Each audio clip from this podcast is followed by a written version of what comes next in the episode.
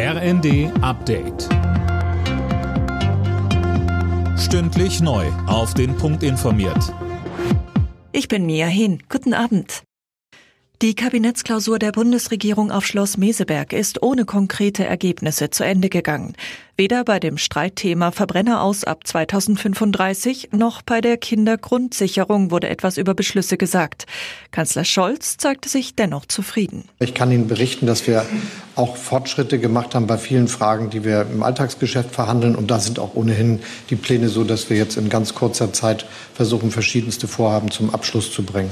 Das, was hier stattgefunden hat, ist ein sehr fühlbares Unterhaken und auch die gemeinsame Überzeugung, dass das gelingen wird.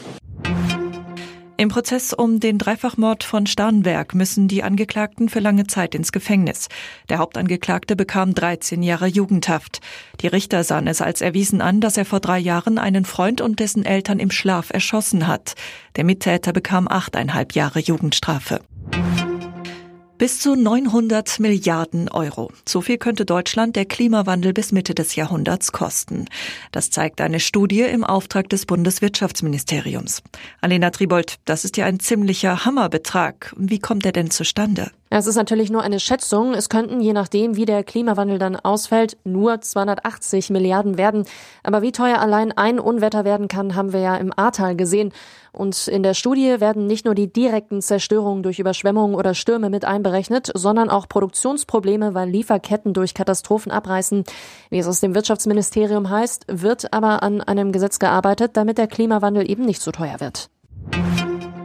Türkei, Spanien, Griechenland, Ägypten und Portugal sind die beliebtesten Urlaubsziele der Deutschen in diesem Jahr. Das hat die Auswertung der bisherigen Buchungen ergeben, so der Deutsche Reiseverband.